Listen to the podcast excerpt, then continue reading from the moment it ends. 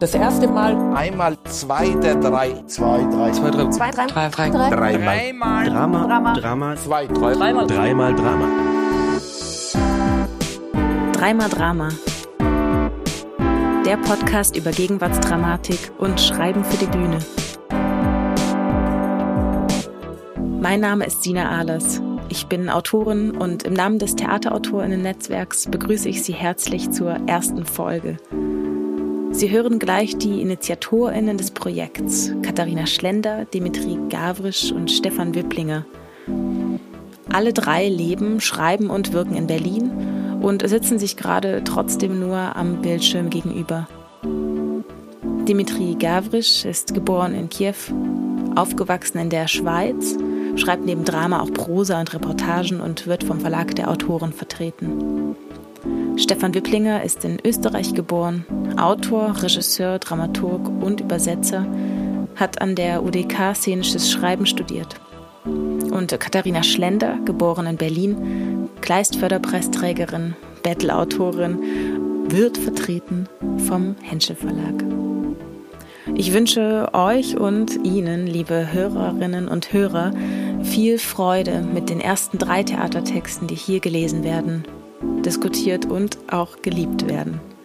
Und übergebe damit das Wort an die AutorInnen. Vielen Dank, Sina. Leute, es geht los. Wir machen tatsächlich einen Podcast. Wer hätte das geahnt, als wir da zu letzten Winter wild rumgedacht haben? Dass das so ein riesiges Projekt werden würde. 36 AutorInnen, 12 RedakteurInnen, zwei SounddesignerInnen, zwei GrafikerInnen, eine Projektleiterin. Über 50 Leute, hey.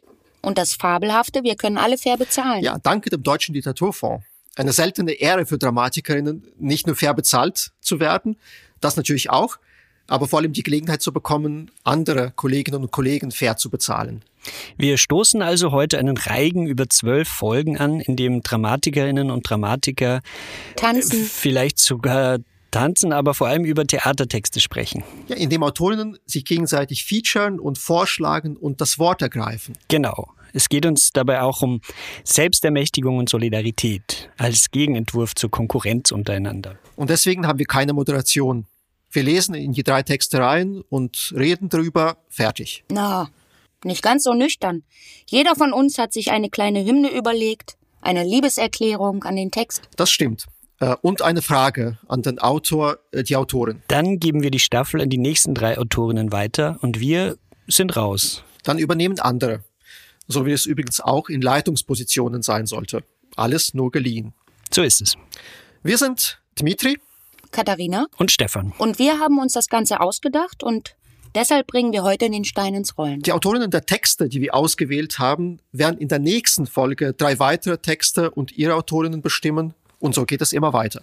Das Theaterautorinnen-Netzwerk hostet dieses Projekt unter den Fittichen des Ensemble-Netzwerks und in Kooperation mit dem Verband der Theaterautorinnen, dessen aktive Mitglieder wir ebenfalls sind. Und deshalb wird jede Folge auch von einer anderen Person aus dem Netzwerk redaktionell begleitet, vorbereitet, eröffnet und verabschiedet.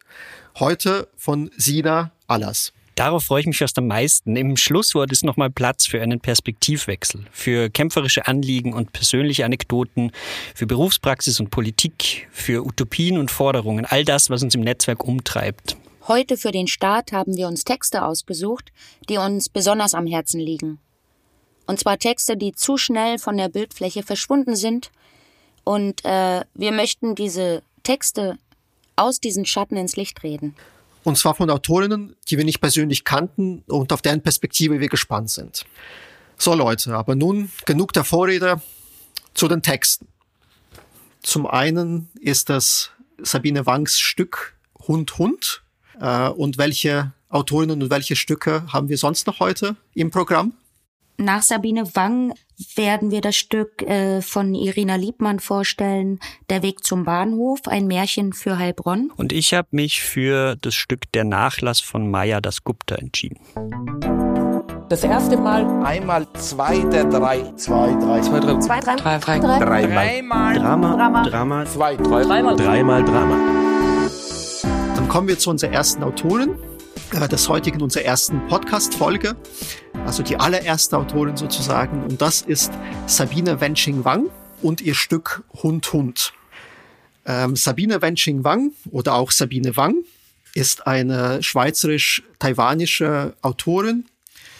Äh, sie ist 1973 äh, in der Schweiz zur Welt gekommen.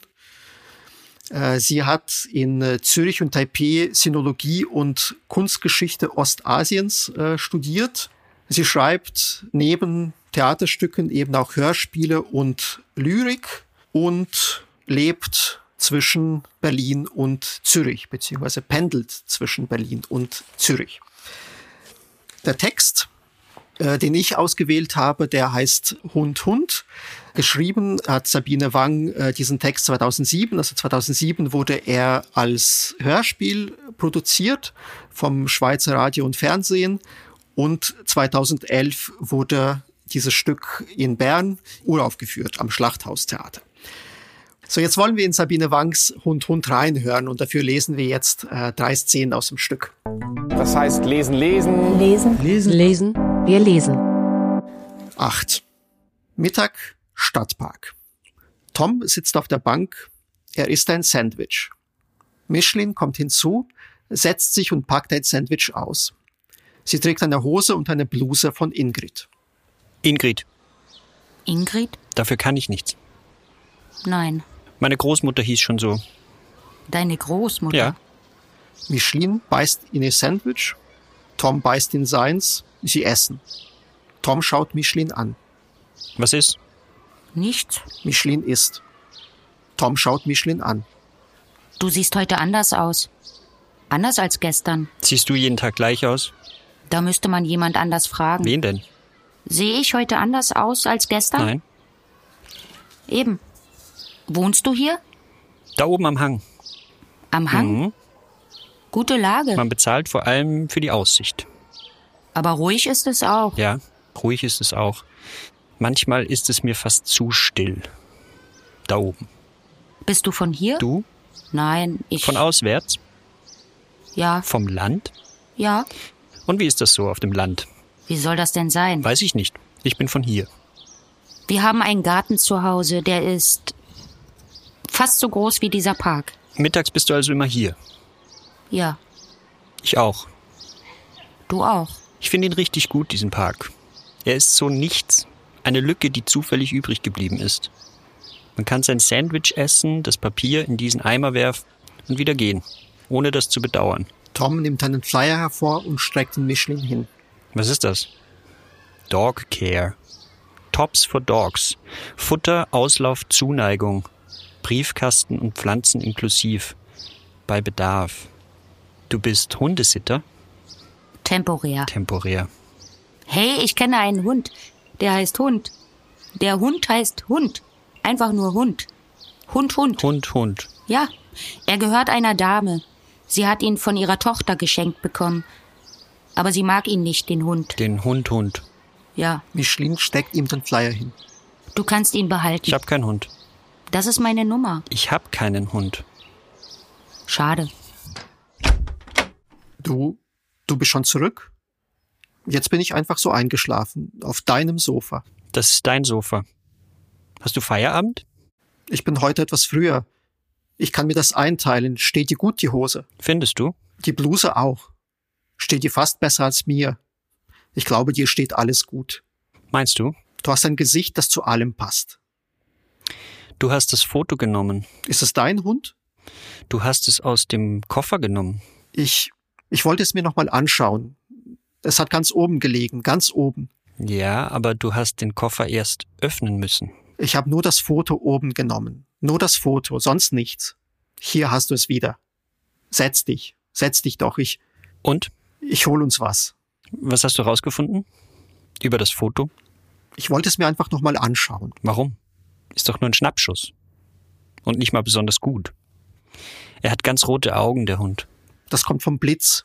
Er schaut direkt in die Kamera, als würde er genau wissen, warum das Foto gemacht wird. Dieses Foto hat etwas damit zu tun, warum du hier bist. Nimm es.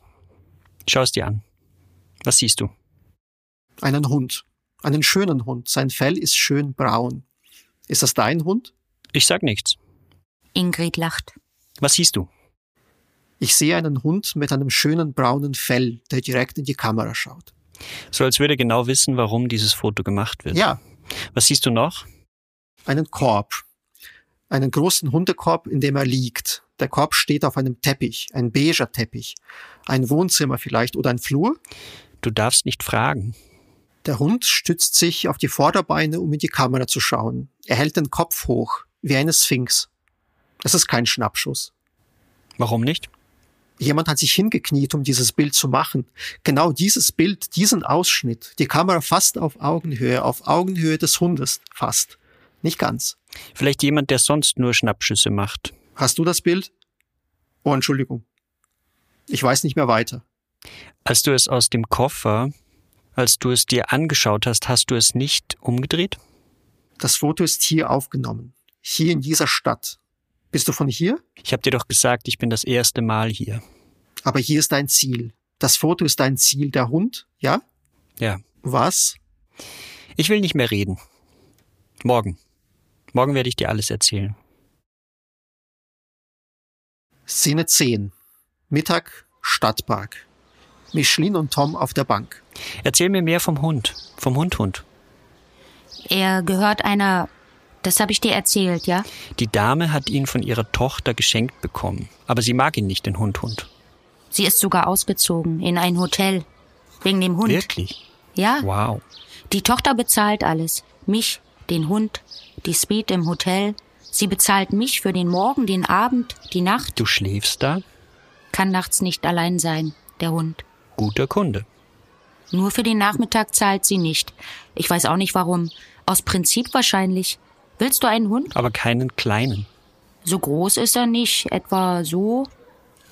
Er hört mich schon am Tor, wenn ich abends ankomme, obwohl es gut geölt ist, das Tor. Er hört meine Schritte, wenn ich durch den Garten gehe. Das Klick des Bewegungsmelders, die zwei Stufen im Hauseingang. Alles liegt wie ausgestorben da. Häuser, Gärten, Witwen. Ich versuche immer ganz leise zu sein. So leise. Aber ich weiß, er hört mich schon am Tor. Darauf hat er gewartet. Seit ich durch die Tür gegangen bin, den ganzen Nachmittag, einen ewigen Nachmittag lang. Tor, Schritte, Klick. Aber jetzt ist jetzt und jetzt dreht sich der Schlüssel im Schloss. Das macht ihn fast verrückt, wenn ich den Schlüssel ins Schloss. Dann kratzt er wie wild an der Tür mit seinen stumpfen Krallen an der unteren rechten Ecke. Von ihm aus gesehen links. Wenn ich die Tür öffne, weicht er zurück. Nur widerwillig, nur die nötigen Zentimeter, um gleich wieder vorzupreschen. Er springt an mir hoch, von allen Seiten, wie toll. Seine Rute schlägt gegen die Wand, als sei sie gar kein Teil von ihm. Er leckt, er bellt, er steckt seine Schnauze in meine Hand, er gibt diese Töne von sich. Diese Töne zwischen Vorwurf und Freude. Irgendwo dazwischen. Er. Stört dich das nicht? Was? Dass er so wartet auf dich. Ist doch schön. So sehr. Beißt er nicht? Nein, Nie? manchmal. Aber nicht stark, ganz leicht. Aus Freude. Im Spiel. Wie wenn er seine Welpen beißen würde. Wenn er eine Hündin wäre. Ist er nicht. Nein. Aber die Hündinnen Sie beißen die Welpen, wenn sie sich zu sehr vom Korb entfernen. ganz sachte. Manchmal habe ich zwei, drei rote Punkte an der Hand. Siehst du? Man sieht nichts. Ich muss jetzt arbeiten gehen.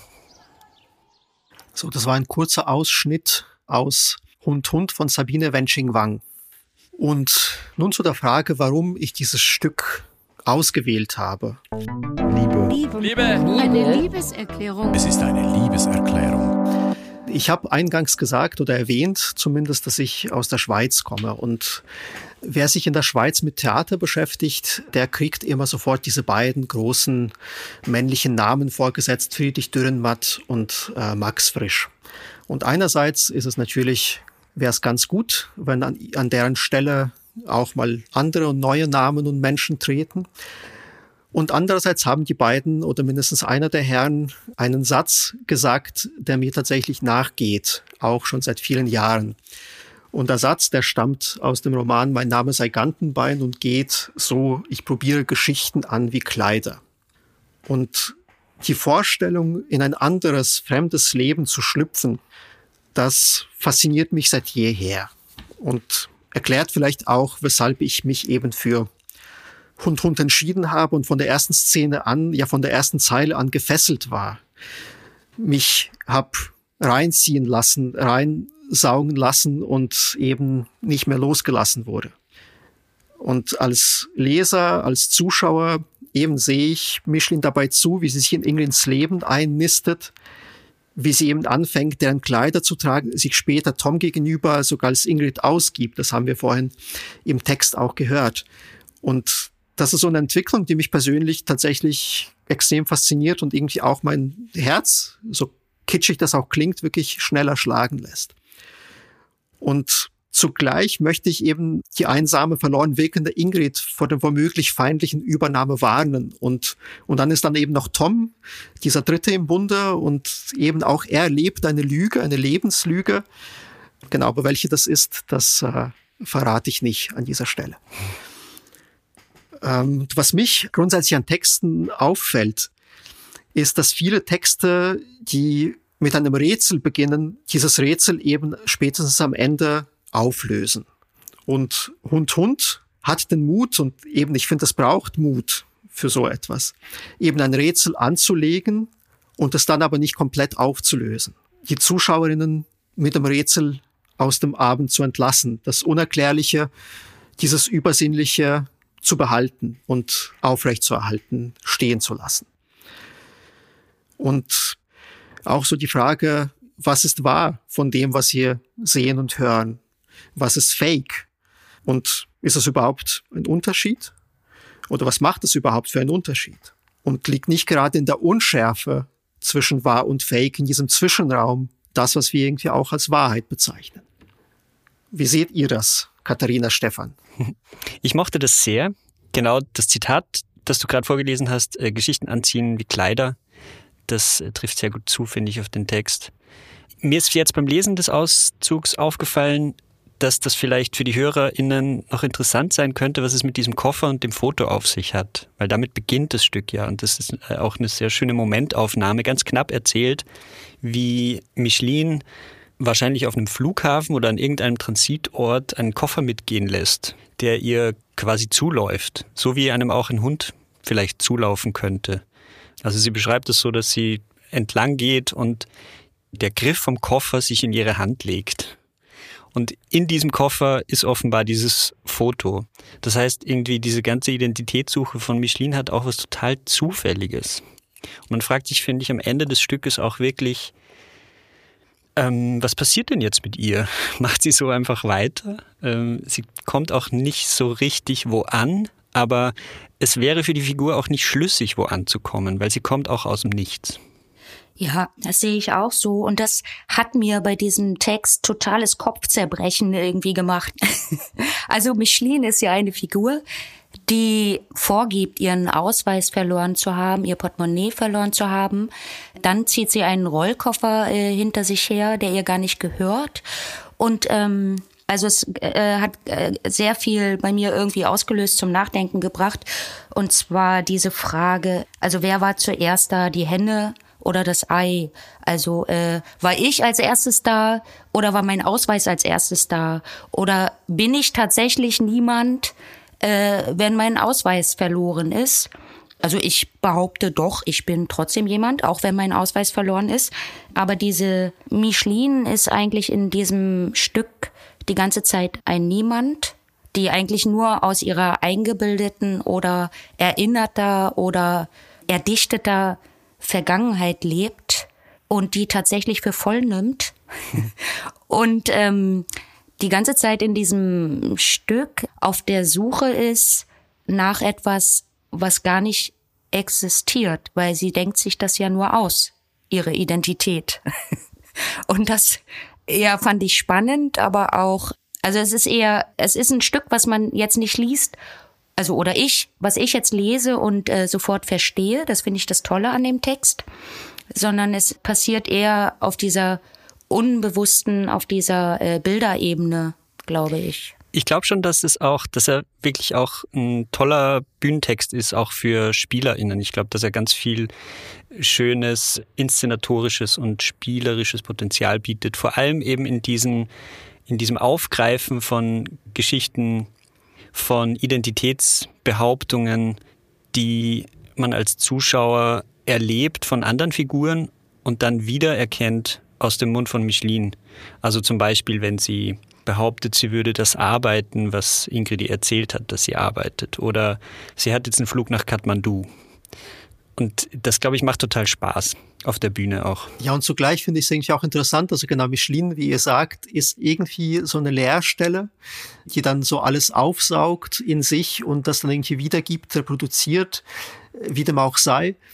Und genau, das sind ja diese beiden anderen Figuren, Ingrid und Tom. Und interessanterweise gibt Michelin die indem sie einfach zum Teil Sachen einfach wiedergibt oder erfindet, gibt sie den beiden anderen irgendwie auch noch einen Halt.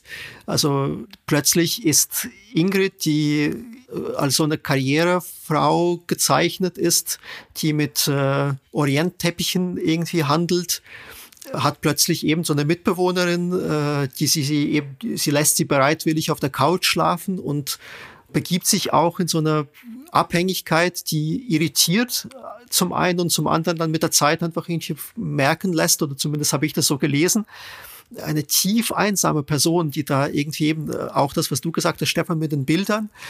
Genau in einer Szene steht äh, eben Ingrid so am Fenster, an ihrer Fensterfront und guckt so über die Stadt. Und genau, sie ist so eine Beobachterin. Und durch die Michelin, durch diese Erfindung, äh, die hat sie auf einmal so eine Fläche oder so einen Menschen, an dem sie sich, mit dem sie sprechen kann, mit dem sie sich, an dem sie sich reiben kann. Äh, und das finde ich extrem faszinierend. Was ich ja total interessant finde, du hast das in der Vorbereitung ja auch schon gesagt, dass du nicht spoilen willst. Das finde ich eine total äh, interessante das habe ich noch nie verstanden. Ich, hab, ich verstehe das tatsächlich auch bei Filmen nicht oder bei Serien. Ich habe überhaupt keine Spoiler Hemmungen oder sowas, sondern ich würde immer denken, ich schaue es mir trotzdem gerne an, weil ich ja erleben will, wie es stattfindet und nicht, weil ich rausfinden will, was passiert. Nee, aber eben das. Ich finde, mir ist es auch völlig wurscht, aber ich habe mir schon viele Feinde gemacht, indem ich äh, eben das Ende mhm. verraten mhm. habe. Und deshalb habe ich mir sagen lassen, eben, also ich glaube, es ist diejenigen, denen es egal ist, die können, also genau, es können es einfach alle lesen oder eben inszenieren oder was auch immer. Genau, das klang jetzt nicht absurd, das kann man sowieso immer machen, aber genau, aber die einen Leute kann es vielleicht abschrecken und äh, sonst eben neugierig machen, wenn man das Ende offen lässt. Ich wollte noch mal zu dieser Ingrid was sagen. Ich auch, aber du zuerst.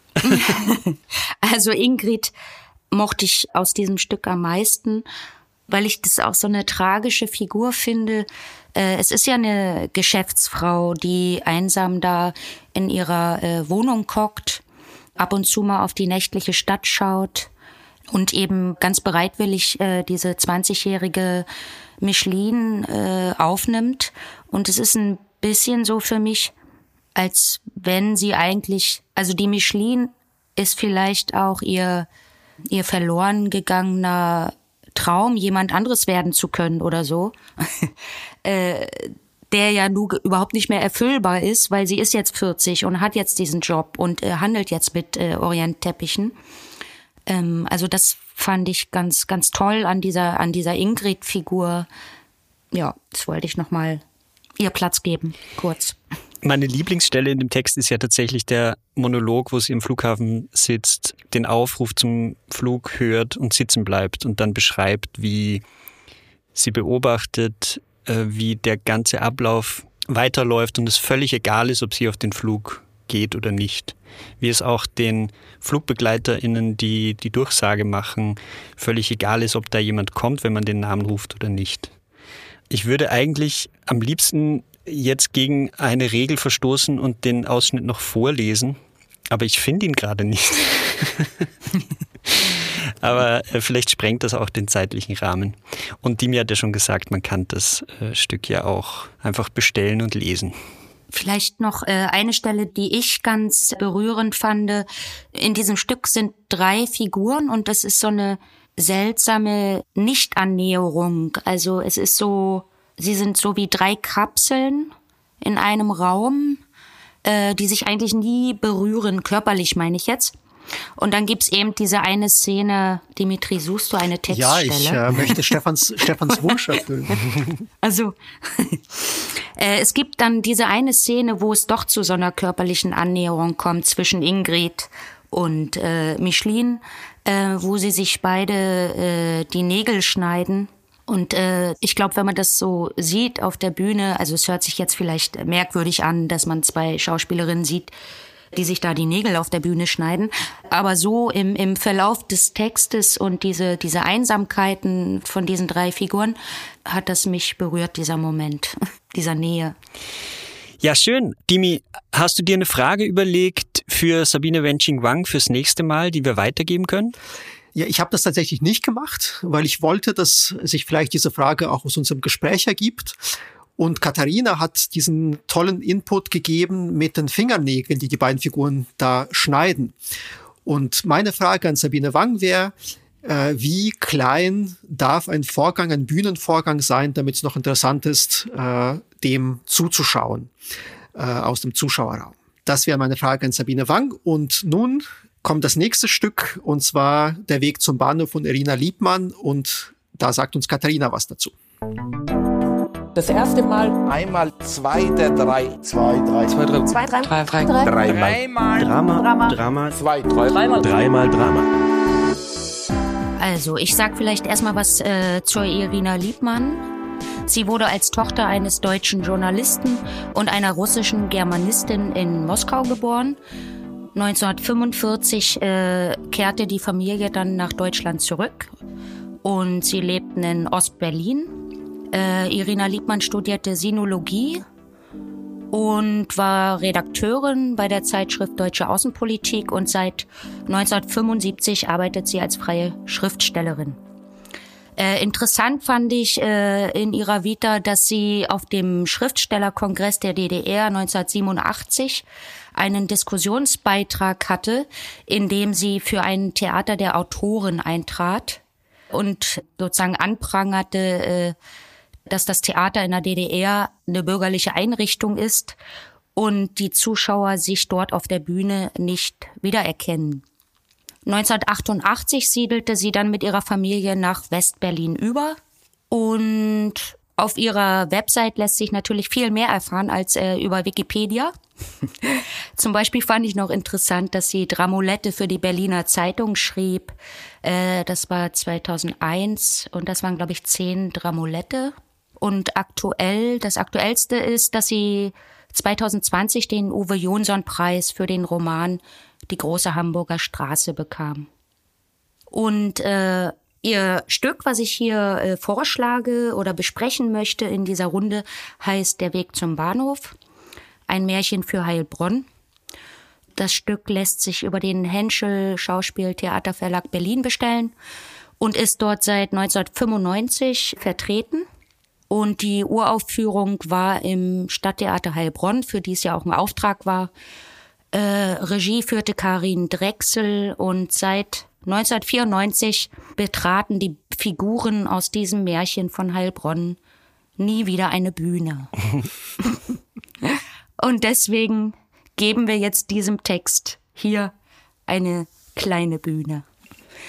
Ich möchte äh, starten gleich äh, nicht mit einem Text, mit Textauszügen, sondern vielleicht erstmal mit meiner Liebeserklärung und kann das jetzt nicht so frei Schnauze äh, so einfach vor mich hin erzählen. Deswegen habe ich mal versucht, das ein bisschen in Worte zu fassen. Du bist ja auch Autorin. ja. Liebe. Liebe. Eine Liebeserklärung. Es ist eine Liebeserklärung. Über dem Stück Der Weg zum Bahnhof schwebt eine Wolke. Was war hier früher und wer sind wir? Jedes Jahr kommt der Monat Mai. In diesem Stück kommt Vergangenes und Gegenwärtiges gemeinsam auf die Bühne, und allmählich bricht auch die Zukunft in Form eines Sturmes herein. Marmorne Schmetterlingsflügel falten sich auf und beginnen zu fliegen. Die Menschen darunter laufen hinterher. Sie erkennen die Flügel, können sie jedoch nie wieder zurückholen. Die Figuren in dem Stück rennen ihren kleinen Träumen und Sehnsüchten nach, wie es die Menschen ebenso tun, und manchmal gelangen eigenartige Gedanken in ihre Köpfe. So möchte zum Beispiel ein Mann unbedingt in einen Krieg ziehen, vielleicht aus Langeweile oder gefühlter Bedeutungslosigkeit. Er will sich am nächsten Kiosk eine Zeitung kaufen, um zu sehen, wo auf der Welt gerade Krieg ist, und dort wird er hingehen. Außer diesen Menschen und der Wolke gibt es noch allerhand geflügeltes Personal in diesem Stück. Einen Schwan, in der Stuttgarter Einkaufspassage ein roter und ein weißer Engel auf einer gotischen Säule, ein Engel im Stadtarchiv, zwei uralte Wesen, eine Vogelfrau und ein Vogelmann. Sie fliegen über den Neckar und über die Zäune, und sie kennen die Menschen und sie wissen auch, was hier an diesem Ort einmal war, und es sind Uraltwesen, die es schon immer gab und auch noch nach uns, nach den Figuren, die im Stück aufeinandertreffen, weiter da sein werden. Am Ende kommt ein Sturm, der Neckar läuft über, Mauern und Brücken brechen ein, die Menschen verschwinden in einem schwarzen Loch und die Bühne ist für einen dunklen Moment leer. Die Schlussszene bekommt ein Künstler, der bis in den Himmel schauen kann und hinunterstürzt. Er hat leider keine Flügel. Du hast gespoilert, Katharina. Sehr gut. Ich habe noch nicht mal alles vorgelesen, was ich hier so zu stehen habe, weil ich jetzt eigentlich gerne den Prolog lesen würde wollen. Go for it. Das heißt lesen, lesen. Lesen, lesen, lesen. Wir lesen. Es war einmal eine Zeit, die hatte etwas vergessen. Aber was?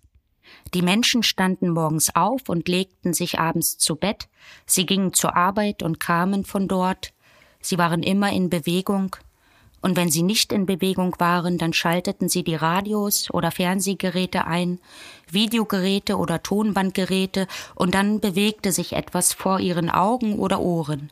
Das war das Normale. Und solange sich etwas bewegte, spürten sie nichts. Aber wenn alles still wurde, nachts oder manchmal am Tage, unerwartete Stille, dann wussten sie es wieder. Es fehlt etwas. Irgendwas fehlt. Es ist einfach nicht da. Aber was? Die Menschen hatten es vergessen. Die Straßen, die Brücken, die Häuser hatten es vergessen. Die Landschaften und die Dörfer darin hatten es vergessen.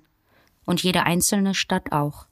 Die Menschen standen morgens auf und legten sich abends zu Bett, sie gingen zur Arbeit und kamen von dort, sie waren immer in Bewegung, und wenn sie nicht in Bewegung waren, dann schalteten sie Radios oder Fernsehgeräte ein, Videogeräte oder Tonbandgeräte, und dann bewegte sich etwas vor ihren Augen oder Ohren. Das war das Normale. Ja, und jetzt springen wir zur Szene drei. Eine hässliche Frau und eine Passantin. In dem Stadtarchiv sitzt ein Engel. Im Stadtarchiv sitzt ein Engel?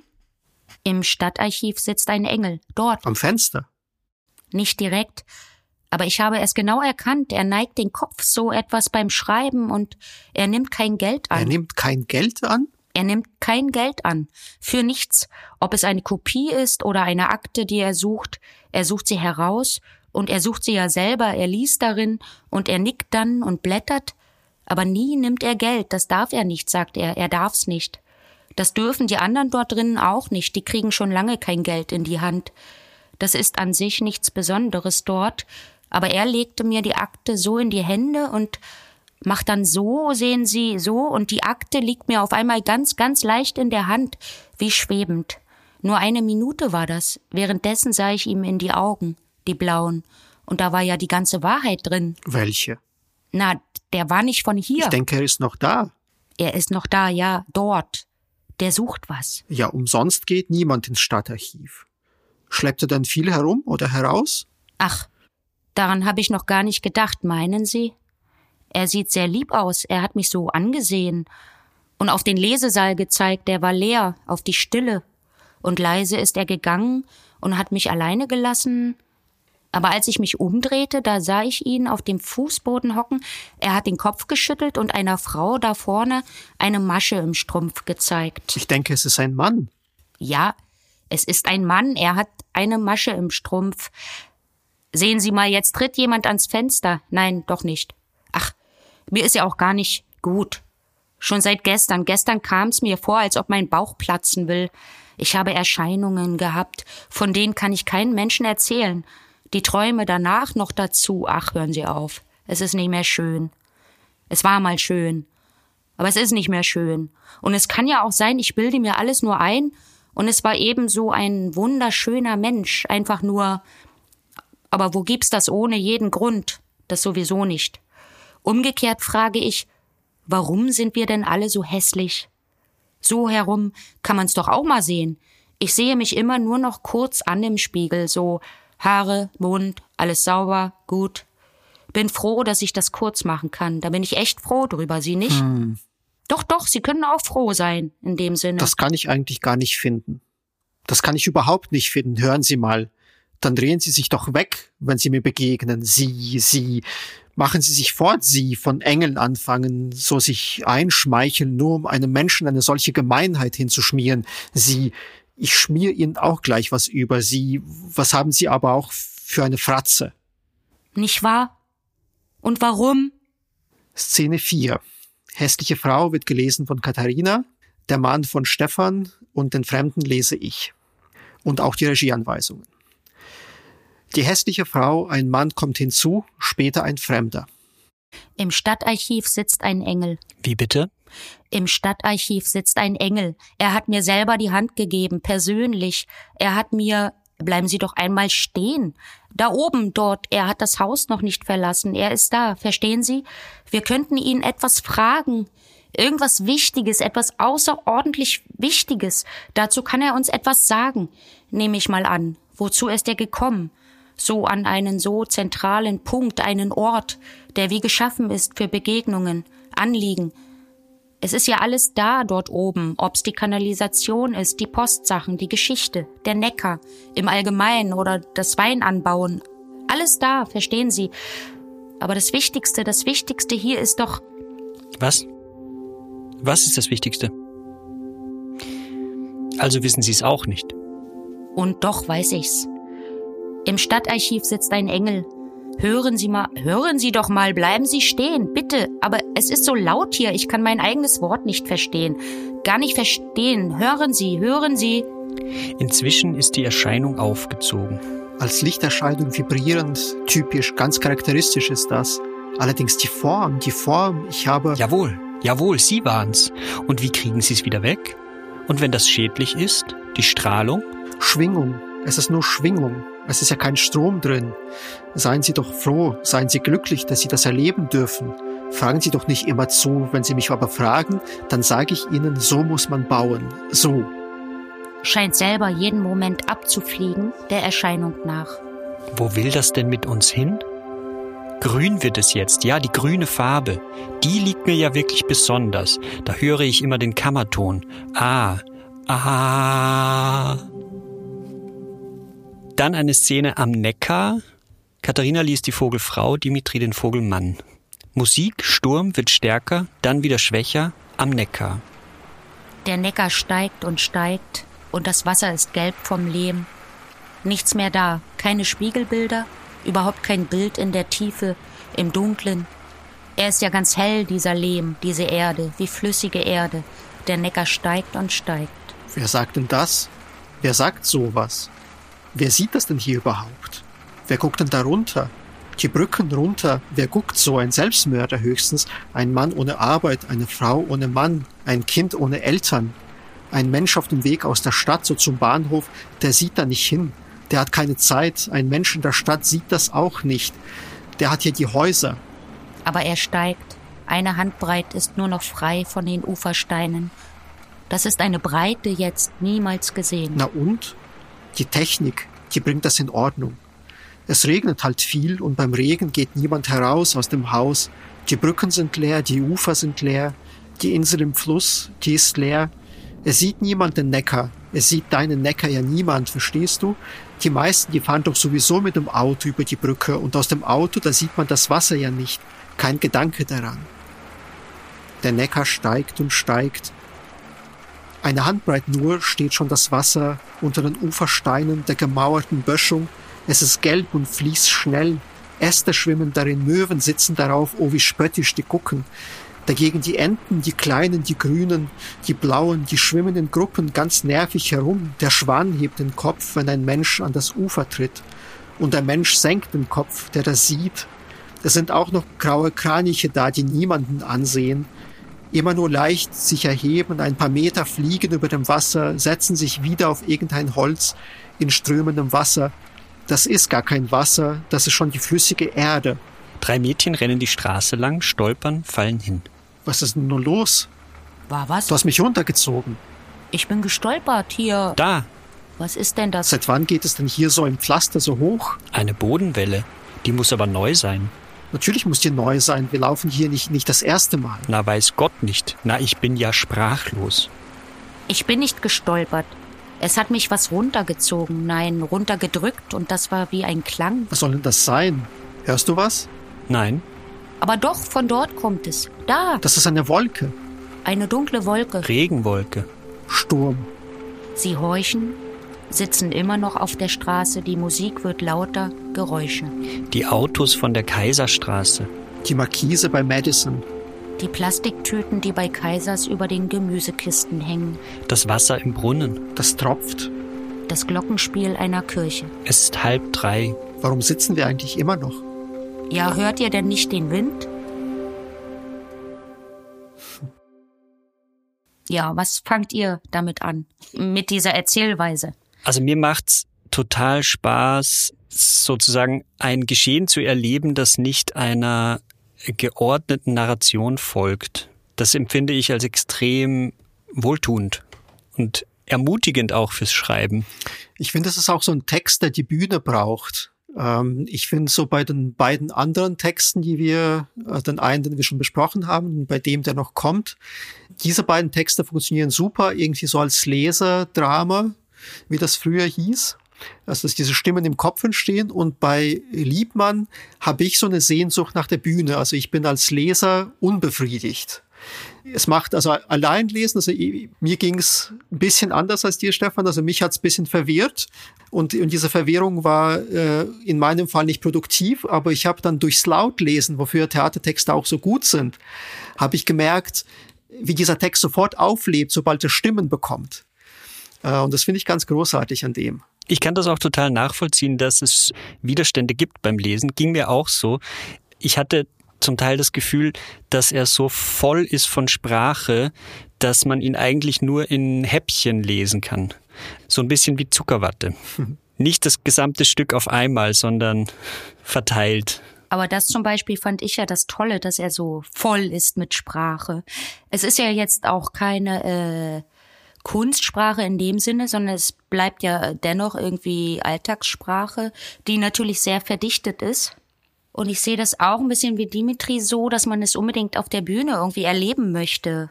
Äh, Jetzt, wenn ich darüber erzähle, äh, dass dort ähm, marmorne Schmetterlingsflügel plötzlich anfangen zu fliegen, denkt man, oh, was ist äh, das für eine absurde Idee. Das, das äh, Tolle an diesem Stück ist jedoch, dass es ja tatsächlich äh, vor der Post am Bahnhof in Heilbronn so eine Schmetterlingsskulptur gab in den 90er Jahren. Die war irgendwie 13 Meter lang und äh, äh, 4 Meter hoch. Und äh, die stand da 25 Jahre. Und im Jahr 2017, so nach meiner Recherche, fiel irgendwie den Heilbronnern auf, hä, irgendwas fehlt hier. Und dann ähm, war die Skulptur fort, weg, abgebaut oder weggeflogen. Aha. Aber sie wurde schon offiziell abgebaut oder hat sie jemand geklaut? Äh, sie wurde dann, nein, nein, äh, sie wurde abgebaut äh, aus Gründen der Verkehrssicherheit. Aber ich finde so dieses, ähm, also das wusste ja Irina Liebmann noch nicht, als sie äh, sozusagen 94, 93 diesen Text geschrieben hat, dass diese Skulptur jetzt endlich weg, äh, irgendwann mal wegfliegen wird. Und 25 Jahre später ist sie tatsächlich weggeflogen, diese Skulptur. Also, Ich finde aber schon, dass genau diese unmöglichen Vorgänge den Text auch zu einem guten Lesetext machen, wenn man ihn laut liest. Also ich glaube, dass er auch als Hörspiel total gut funktionieren würde. Auf der Bühne sind das wahrscheinlich sehr produktive und herausfordernde Probleme, die der Text einem stellt, für die man sich was einfallen lassen muss. Ja, und was ich auch finde, ist ja, dass, dass dieser Text äh, eben, das heißt ja im Untertitel auch ein Märchen für Heilbronn, dass tatsächlich dieser Text für das Heilbronner Theater geschrieben wurde. Äh, und einerseits, also ich war noch nie in Heilbronn und ich finde es einerseits total faszinierend, wie, also wie Irina Liebmann es schafft, mir als Auswärtigem diese Stadt zu erzählen diese Stadt vor Augen zu führen, wie sie wahrscheinlich den Einheimischen schafft, irgendwie ihrer Stadt oder ihnen selbst irgendwie auch so einen Spiegel vorzuhalten, mittels eben Sprache, mittels dieser Bilder, mittels auch dieser prophetischen Fähigkeiten mit diesem Engel, der dann eben 2017 oder wann abhebt. Und ich kann mir aber auch total vorstellen, dass sie mit diesem Text angeeckt ist, weil dieser Text ja auch so die Seiten der Stadt zeigt, äh, die vielleicht die Heilbronnerinnen und Heilbronner äh, nicht sehen wollen. Also ich finde das irgendwie auch so ein großartiges Beispiel dafür, wie das Theater so einer Stadtgesellschaft den Spiegel vorhält. Äh, vielleicht auch nochmal dazu, dass man nicht gerne sich selber sieht, hatte ich jetzt so einen Gedanken, weil, weil es kommt auch mal als Dialogpassage vor, dass die Menschen alle äh, einen langen Schatten an den Füßen haben. Äh, das ist so, so fest, hat sich so festgezurrt in meinen Kopf. Und es gab wahrscheinlich mal eine, äh, eine Ausstellung in Heilbronn vom Stadtarchiv, wo da so ein, so ein Ausstellungsplakat auf der Straße stand, so drei Männer mit einem langen Schatten um die Mittagszeit oder so. Äh, aber wenn das jetzt so als Satz oder als Bild in so einem Theatertext steht, also dann hat sich bei mir sowas, äh, so eine Idee gebildet, dass wir ja alle, also egal ob man jetzt Heilbronner ist oder Berlin oder, oder München, wir alle stehen ja im Licht und werfen Schatten. Und wir sehen diese Schatten, diese Geschichte und Geschichten immer wieder neu. Und je nachdem, in welchem Licht wir gerade stehen. Und dieser Blick auf diese Schatten der Geschichte, ist also formbar immer wieder, also von jeder Generation neu. Und um diese immer anwesende Geschichte geht es auch in dem Stück. Also nicht nur, also ich kenne die Geschichte von Heilbronn jetzt nicht tatsächlich und wirklich, aber es kommen ja auch Kasernen vor, Soldaten, äh, Feuer auf der Wartburg und, und so weiter in diesem Text. Oder Warenhäuser, in denen Kinder verloren gehen inmitten von so einem Spektakel der Elemente. Das äh, finde ich auch irgendwie, es, es hat das Stück auch was Apokalyptisches, finde ich. Mhm. Durch das Feuer, das Wasser des Neckars, das steigt, der Wind, der die ganze Zeit allen um die Ohren bläst. Und das äh, meinte ich vorhin mit dem ermutigend fürs Schreiben, weil mich als Autor, mich beim Schreiben kaum eine Frage so ärgert wie die Frage, was willst du eigentlich erzählen? Und ich finde, darauf gibt dieser Text eine total gute Antwort, nämlich ein Theatertext muss sich in erster Linie die Frage stellen, was will ich stattfinden lassen? Oder als Theaterautor muss ich mir die Frage stellen, was will ich stattfinden lassen? In diesem Text findet total viel statt. Aber was eigentlich erzählt wird, liegt im Auge des Betrachters, würde ich sagen. Ja, oder, ja. oder der Inszenierung. Also ich meine, es wird ja äh, ein Angebot ans Theater und dann übernimmt äh, eine Regie äh, SchauspielerInnen und erzählen dann ihre Version der Geschichte. Weshalb ich eigentlich auch sagen wollte, ich finde es auch sehr schade, dass man diesen Text seit 94 nicht mehr zu sehen bekommen hat. Und es wäre meine Frage, ob es nicht ein, eine Wiederaufführung, eine Wiederinszenierung bräuchte jetzt im 2021, 22 fortfolgende. Hm. Übrigens ja auch mega dass, äh, wie du vorhin vorgelesen hast, Katharina, sie sich in der DDR für ein Autorentheater eingesetzt hat. Damals leider noch nicht gegendert, aber ist natürlich ja auch ein Anliegen, das uns sehr am Herzen liegt, AutorInnen wieder stärker in Strukturen einzubinden. Autorinnen, die am äh, Spielplangestaltung beteiligt mhm. sind. Ja. Aber äh, ich fand noch, ähm, also das Stück beginnt ja eigentlich mit einer Skulptur von einem Künstler, die davonfliegt. Und das Stück endet mit einem Künstler, der auf einer Leiter steht und in den Himmel schaut und abstürzt. Und es ist so ein bisschen so, also es geht um, um Flügel und die verlorene Freiheit, dass die Menschen das Fliegen verlernt haben und es ist ein bisschen so, dass ich den Text vielleicht deshalb so mag, weil ich vielleicht auch die Menschen oder uns Menschen in ihren kleinen Welten ein bisschen ähnlich sehe. Es ist auch, also jetzt kein Pessimismus, aber irgendwie so ein bisschen so eine Traurigkeit dabei. Aber ich glaube, diese Traurigkeit ist auch da, wenn man das Stück heute inszenieren würde, weil die Menschen haben sich keine neuen Flügel angeschafft. Und äh, selbst die Künstler von heute, wie hier in der Anfangsszene und der Schlussszene, äh, selbst wenn sie in den Himmel schauen können und äh, etwas schenken wollen, Flügel schenken wollen, äh, stürzen ab. also es hat für mich nicht an Bedeutung verloren, wenn nicht sogar in dieser Corona-Zeit noch viel mehr gewonnen. dieses Stück. Ich find's mega toll, Katharina, dass du den Text ausgewählt hast. Äh, es ist eine Autorin, auf die ich nie gekommen wäre. Ihr seid ja auch Verlagskolleginnen, wenn ich das äh, richtig mir gemerkt habe. Mhm. Und ähm, bin total stolz auf uns, dass wir schon in der ersten Runde uns gegenseitig auch auf AutorInnen aufmerksam gemacht haben, die wir sonst nicht entdeckt hätten. Und da kann ich ja vielleicht anschließen mit meiner Frage äh, an Irina Liebmann. Und zwar geht es darum, ein Theater der Autorinnen, wie könnte es aussehen oder was braucht man dazu? Äh, weil dieser Anknüpfungspunkt da mit dem Schriftstellerkongress da in der DDR passt natürlich auch, auch super jetzt hier auf unseren Podcast. Autorinnen stellen Texte von Autorinnen vor. Und sie äh, hat da ja so einen Diskussionsbeitrag gehabt, äh, dass Autorinnen die, den Spielplan gestalten sollten. Ja, vielleicht mag sie darüber ein bisschen erzählen. Das erste Mal. Einmal zwei der drei. Zwei, drei. Zwei, drei. Zwei, drei. Drei, drei. drei. Dreimal. Drama. Drama. Drama. Zwei, drei. Dreimal. Dreimal Drama. Ich habe mir von Maya das Gupta das Stück Der Nachlass ausgesucht. Maya das Gupta ist in München geboren, hat am Deutschen Literaturinstitut in Leipzig studiert, der Nachlass ist ihr drittes Stück und wurde 2007 in Wiesbaden uraufgeführt und war zum Stückemarkt des Berliner Theatertreffens eingeladen. Wir lesen mit drei Rollen. Das äh, Stück hat vier Figuren, aber eine kommt jetzt in unserem Auszug nicht vor. Katharina wird Agnes lesen, Dimitri wird Thomas lesen und Regieanweisungen und ich lese Rudi. Das heißt lesen, lesen. Lesen. Lesen. Lesen. Wir lesen. Zweites Bild.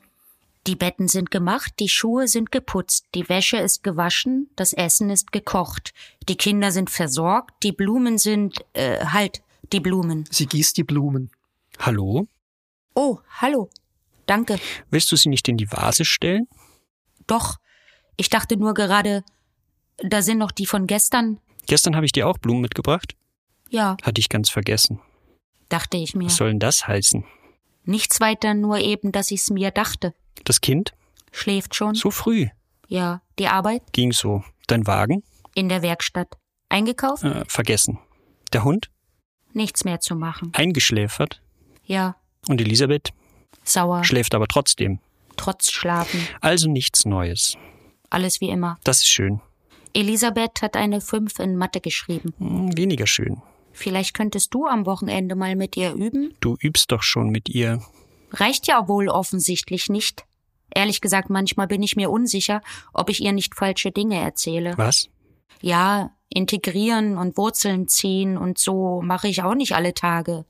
Aber bis jetzt hat sie nie was gesagt, dass die Hausaufgaben falsch waren, meine ich. Du machst ihre Hausaufgaben? Ich betreue ihre Hausaufgaben. Könntest du auch mal tun.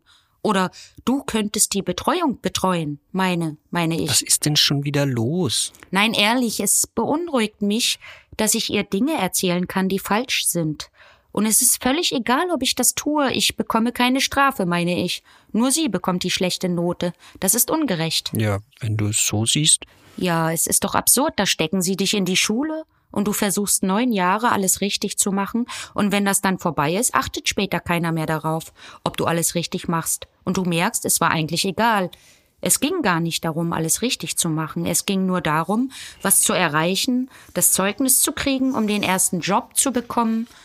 Und den ersten Job hast du nur bekommen, um in irgendwas gut zu sein, damit du dann auf einer Party stehen kannst und sagen, ja, und ich mache heute, sagt man, Eventmanagement, äh, weil die Männer auf Eventmanagement stehen.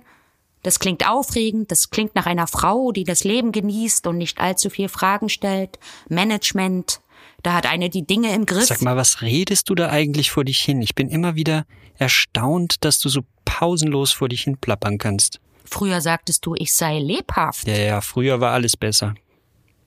Komm, wir gehen ins Kino. Was? Ich dachte gerade, frag sie, ob sie was Aufregendes tun will. Aufregend. Naja, wir waren beide schon lange nicht mehr weg zusammen. Das ist wahr. Vielleicht sollten wir wirklich einfach so. Fünftes Bild. Agnes sitzt auf dem Boden ihres Wohnzimmers, einen Stapel Zeitungen vor sich. Sie liest die Zeitungen, markiert dann und wann was und legt sie aus, bis der ganze Boden mit Zeitungen bedeckt ist. Ich muss sagen, ich bin stolz auf dich. Was? Du hast dir beinahe ein kleines Geschäft aufgebaut. Aus dem Nichts. Ja. Ich habe noch nie gehört, dass jemand so etwas macht. Es ist originell. Das Erstaunliche ist, dass ich eigentlich an keinem der Dinge hier hänge. Nicht mal an der Standuhr von Tante Grete. Ich habe Tante Grete nicht gekannt. Aber du liebst ihre Standuhr. Nicht wirklich. Eigentlich eher die Vorstellung, dass sie Tante Grete gehört hat. Hä, aber du hast sie doch gar nicht gekannt. Na eben. Ich wollte mit dir über eine Sache sprechen. Welche? Wie gesagt, ich bewundere deine Initiative. Danke. Was ich sagen will, ist nur, also wir haben hier sowieso viel Gerümpel, das keiner eigentlich will, wie zum Beispiel diese Standuhr. Gerümpel. Wir haben Tante Grete nicht gekannt und ehrlich gesagt, ich fand diese Standuhr schon immer sehr, sehr hässlich. Ich dachte nur, irgendwie dachte ich eben, dass du wegen Tante Grete an ihr hängst. Wenn du nun aber sagst, dass du Tante Grete gar nicht kanntest, weiß ich nicht mehr wirklich, weswegen wir die Standuhr eigentlich. Ja. Ich hätte nichts dagegen, wenn du die Standuhr verkaufst. Ich habe aber sehr wohl was dagegen, wenn du, und es hat den Anschein, als tätest du das, wenn du immer mehr und mehr und mehr Standuhren sozusagen kaufst. Ich habe nicht eine Standuhr gekauft. Im übertragenen Sinne. Warum läufst du herum und kaufst andere Leute Gerümpel? Wie bitte? Versteh mich nicht falsch. Es ist eine sehr originelle Geschäftsidee. Kauf den Kram, den andere Leute auf den Dachboden stellen, benutze ihn eine Zeit lang und verkaufe ihn dann weiter, wenn es gut geht, sogar teurer. Geschäftsidee? Was willst du eigentlich? Ich will, dass du den Kram los wirst. Ich will nicht mehr auf dem Weg ins Bett über zehn Bettvorleger gehen müssen. Ich will nicht mehr auf dem Weg ins Bad an drei eichengeschnitzten Kinderbetten vorbeigehen. Ich will nicht mehr im Bad neben sieben Elektrozahnbürsten stehen und in fünf verschiedene Spiegel gucken. Besonders das letzte regt mich auf. Es war ein Laden, der Konkurs ging. Da gab es alles doppelt und dreifach. Aber das heißt doch nicht, dass du alles doppelt und dreifach kaufen musst. Liebes, ich meine doch nur, halte dich doch ein bisschen zurück. Wenn du willst, bauen wir die Garage ein wenig um. Du kannst die Garage als Lager benutzen. Ich will kein Lager. Aber ich will nicht, dass das Haus zum Lager wird. Ich will, wenn ich ins Bett gehe, über zehn Bettvorleger gehen. Ich will auf dem Weg ins Bad an drei eichengeschnitzten Kinderbetten vorbeigehen. Ich will im Bad neben sieben Elektrozahnbürsten stehen und mir überlegen können, welche ich heute nehme. Ich will in fünf verschiedene Spiegel gucken, besonders das letzte regt mich an. Ich sehe in fünf verschiedenen Spiegeln auch immer nur das Gleiche. Ich nicht. Sechstes Bild. Was für ein Tisch. Wer wohl alles an ihm gesessen hat. Er hat Kerben. Hier ist mal jemand mit dem Messer abgerutscht. Hier ist ein kleiner Fleck, wahrscheinlich Senf. Hier ist eine Unebenheit im Holz. Ein verarbeitetes Zweigloch oder so etwas. Was für Holz es wohl ist wie lange das Holz wohl gelagert hat, wer wohl den Baum gefällt hat, wo wohl der Baum gestanden hat. Ich glaube, eine Großfamilie hat an diesem Tisch gesessen. Ich glaube, es gab äh, Vater und Mutter und fünf Söhne und Töchter und Enkel und Urenkel, also auch Großmutter und Großvater und Urgroßeltern. Ich glaube, sie haben sich nicht immer vertragen, aber sie waren da. Sie waren immer da. Ich glaube, eigentlich müssen Tische rund sein. Es ist völlig falsch, dass wir damit angefangen haben, quadratische Tische zu bauen. Tische waren früher, waren Tische früher rund? Was ist das? Ein Tisch. Wir haben einen Tisch. Ja, aber unser Tisch ist quadratisch. Die meisten Tische sind quadratisch. Ich finde das falsch. Schönes Holz. Es riecht so gut, es riecht nach Wald. Das bildest du dir ein. Wie auch immer. Und was denkst du, sollen wir mit unserem alten Tisch tun? Wegwerfen. Wegwerfen. Oder verkaufen. Wir haben ihn zusammen ausgesucht. Wirklich? Ja. Kann ich mich gar nicht mehr erinnern. Er hat vielleicht nicht so viel Patina und ist nicht so wertvoll. Er war, meine Güte, ja, er war von sowas wie Ikea, aber das heißt nicht, dass, ich finde nicht, dass er deswegen nichts wert ist. Über diesen Tisch ist die Zeit hinweggegangen. Über unseren Tisch ist unsere Zeit hinweggegangen. Rudi, sei mir nicht böse, ich mag den Tisch nicht mehr. Zehntes Bild. Ich wollte über Ihre Anzeige sprechen. Wie kommen Sie hier herein? Die Tür war offen. So, ja, das kann gut sein. Soll ich später wiederkommen? Ach was, nein. Ich kann mich nur gerade nicht umdrehen. Warum nicht? Weil ich weine. Ich könnte das schon verkraften. Aber ich nicht. Warten Sie bitte eine Minute. Danke, das ist freundlich von Ihnen. Woher haben Sie dieses Taschentuch? Bitte? Es ist ein merkwürdiges Stofftaschentuch. Finden Sie? Ich hatte früher solche Taschentücher.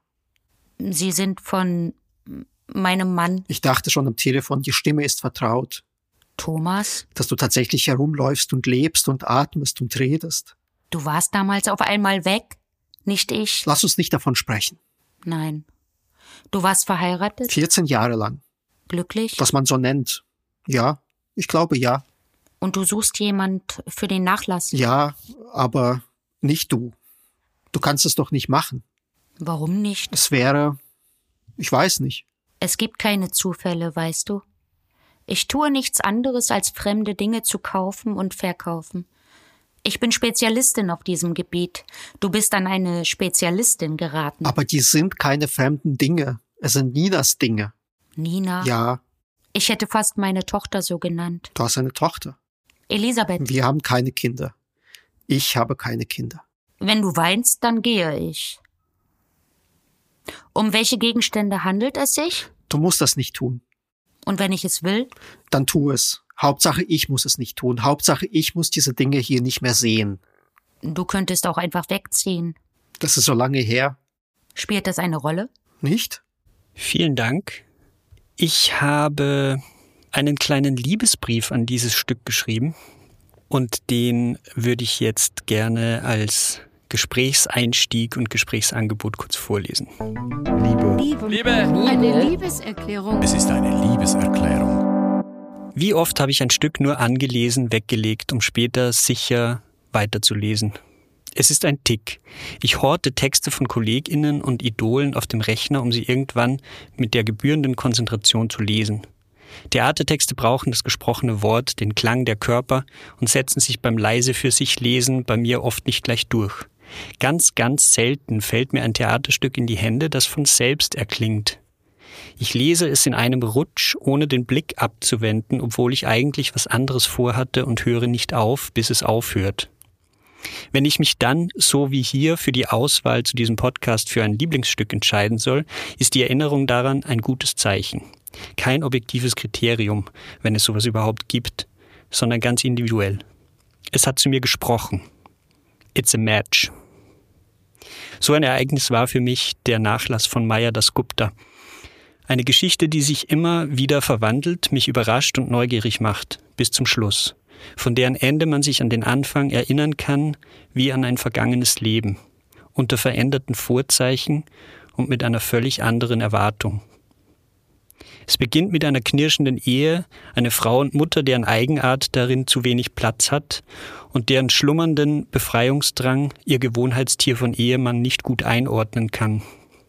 Sie beginnt ihre gemeinsame Geschichte anhand von Gegenstände sukzessive auszutauschen oder anzureichern durch gebrauchte und nicht mehr gebrauchte Dinge, die sie manisch sammelt und stößt dabei, als sie den Nachlass der verstorbenen Ehefrau von Thomas verkaufen soll, auch auf ihre eigene Geschichte.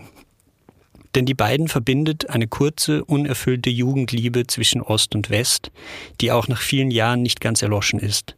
Seither tragen beide ihre Traumata mit sich herum, um nun als Erwachsene mittleren Alters an einem unbeholfenen Versuch, ihre junge Liebe nachzuholen, tragisch zu scheitern. Der Text nimmt sich die Freiheit, Figuren spät zu etablieren und im Fall von Agnes Tochter Elisabeth wieder verschwinden zu lassen. Schenkt ihr dafür aber auch den längsten und besten Monolog des Stücks. Sie hätte kein Einzelkind sein müssen. Hätte Agnes erstes Kind die Geburt überlebt. Das Kind von Thomas. Erst an der Tochter wird der Grad der Verdrängung und die plötzliche Verwandlung von Agnes deutlich, erhält eine neue Dimension.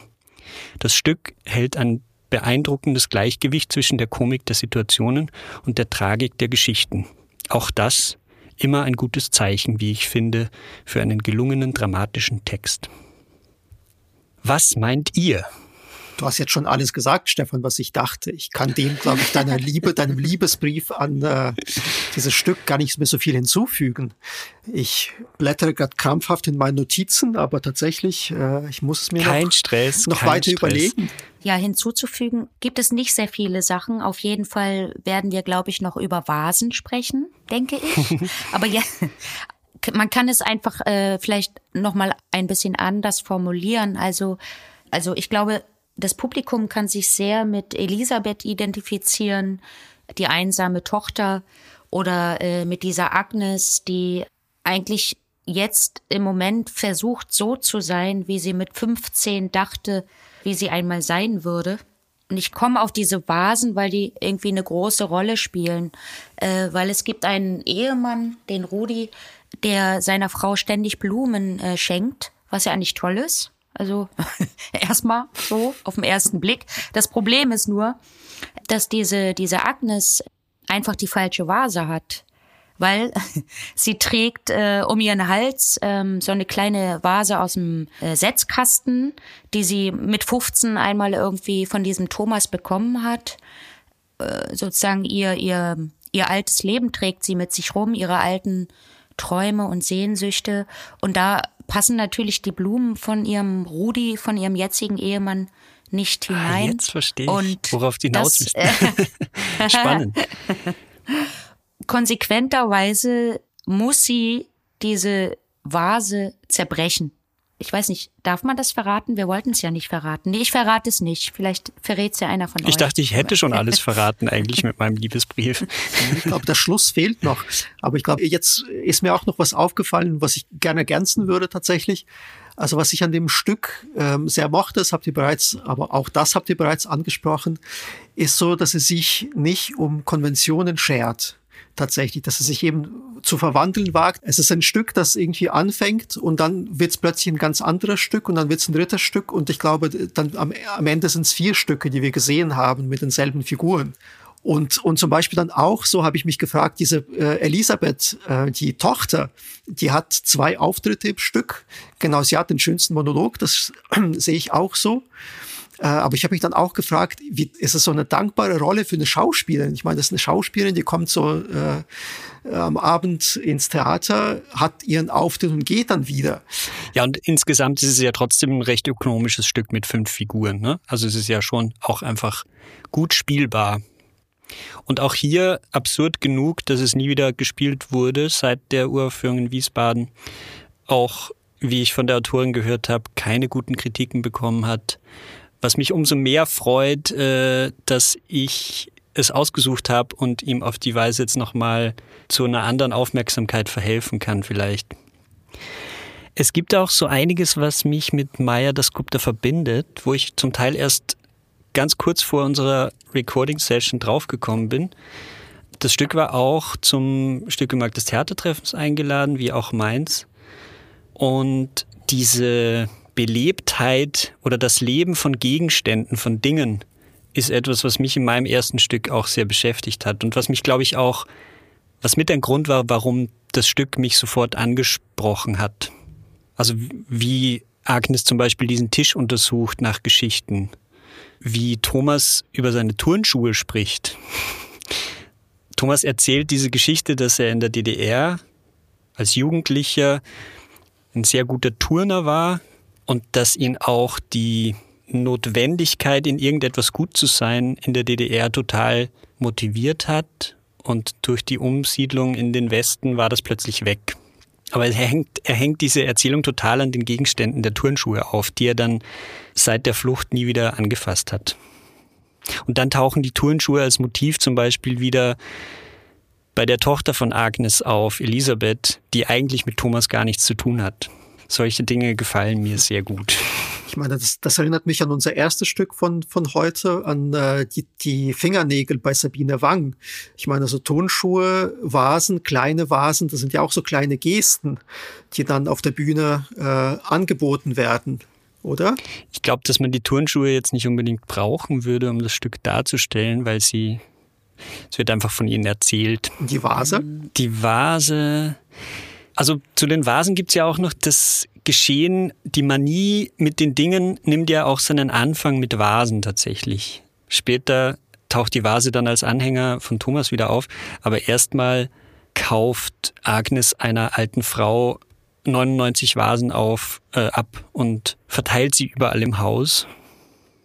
Ich glaube, die Vase ist eigentlich schon auch ein sehr gutes Bühnenrequisit, weil man es ja auch total unterschiedlich dimensionieren kann. Also du kannst ja irgendwie riesengroße Vasen aufstellen und äh, ja und ganz diese kleine. diese Vasen sind wir ja auch alle ein bisschen selber oder ist die Agnes auch selber? Also wir sind das Gefäß äh, unser Körper aber den Sinn darin, das Lebendige, wie vorhin schon gesagt, die Blumen, äh, die muss man erstmal reintun. Genau, aber ich glaube, was bei den Vasen tatsächlich, was wir noch nicht gesagt haben, ist eben bei, bei der Beschreibung von eben auch vom Bühnenbild und Vasen in verschiedenen Größen. Ich meine, Vasen brechen doch auch so schön, oder? Die kann man so Sie ganz können schön auch sehr zertrümmern. teuer sein. Ne? Ja, das stimmt. Aber auch so eine energetische Sache, dass jemand so einen Hammer nimmt und, und dann diese ganzen Vasen zertrümmert, die ja eben nach Katharina auch so ein Gefäß fürs Leben sind, hat ja auch was zu tun mit dem Ende dieses Stücks, das wir aber nicht verraten, wie wir gesagt haben. Stefan, hast du eigentlich noch eine Frage an Maya das Gupta? Da habe ich vorhin auch schon drüber nachgedacht. Irgendwie in die Richtung Schreiben und Inszenieren. Ich weiß, dass sie mittlerweile viel Regie macht und dass sie auch ihre eigenen Texte inszeniert hat. Und das finde ich eine spannende Angelegenheit, weil die Frage, als Frage formuliert, wie ist es denn, die eigenen Texte zu inszenieren? Schwieriger oder einfacher als Fremde? Wir sind damit am Ende unseres Podcasts. Und seit der ersten Folge zumindest. Das ist korrekt. Am Ende der ersten Folge. Wir haben es überstanden. Vielleicht auch ein bisschen was vorgelegt. Ich bin total gespannt, was sich in den nächsten Folgen ergibt. Die nächste steht fest. Alles, was danach passiert, steht noch in den Sternen. Ich bedanke mich bei euch beiden, Katharina und Dimitri. Ich freue mich, dass wir diesen Weg zusammen gegangen sind bis hierhin, dass wir uns durch das Projekt eigentlich erst so richtig kennengelernt haben. Auch dazu soll der Podcast schließlich dienen, Begegnungen zu schaffen zwischen Autorinnen. Da bin ich sehr zuversichtlich. Jetzt ist es ein bisschen so wie bei einer Premiere. Wir lassen unser Baby fliegen und geben das Wort zurück an Sina Ahlers. Vielen lieben Dank an euch. Ein Anfang ist gemacht und ich darf noch einen Anfang machen mit dem ersten Schlusswort. Es sprengt vielleicht den Rahmen, aber das ist auch das Schöne daran. Zu guter Letzt. Zu guter Letzt. Am Ende. Und zu guter Letzt. Die letzte Arbeit, an der ich mitgewirkt habe, war eine dokumentarische Stückentwicklung über ein Flüchtlingslager auf Lesbos. Es ging vor allen Dingen darum, die verfehlte Verantwortung Europas zu thematisieren und zu reflektieren, welche Stimmen in unserer Gesellschaft gehört werden, nämlich die weißen, privilegierten Stimmen. Ein Zitat aus dem Stück war zum Beispiel, weißen Menschen wäre so ein externer Ort wie Moria nicht passiert. Uns, dem Team, war es extrem wichtig, den Arbeitsprozess transparent zu machen. Wer macht hier ein Stück über wen? Welche Perspektiven kommen vor, welche nicht? Ihr kennt das vielleicht. Als ich mit dieser Arbeit beginne, halte ich ein fünf Monate altes Baby im Arm. Während wir Interviews mit Expertinnen führen, stille ich. Wenn das Baby schläft, schreibe ich. Und wenn ich mit dem Baby spazieren gehe, studiere ich die Europäische Menschenrechtskonvention. In einem Feedbackgespräch, nachdem das Projekt geschafft ist, höre ich, meine Arbeitsweise sei unprofessionell, teilweise zu emotional und ich sei unzuverlässig. Ich habe an diesem Diplomprojekt freiwillig für eine kleine Entschädigung mitgewirkt. Ich habe meinen Arbeitssoll erfüllt. Und doch komme ich in die Lage, mich für meine Mutterschaft rechtfertigen zu müssen. Ich sage, ich sei wirklich dünnhäutiger gewesen und wäre zeitlich natürlich unflexibler als andere und so weiter. Ich fange an, mich für meine Mutterschaft zu rechtfertigen. Obwohl der Frust, der mich trifft in diesem Fall, eher der Überforderung geschuldet ist, einem Monstervorhaben nicht gerecht geworden zu sein.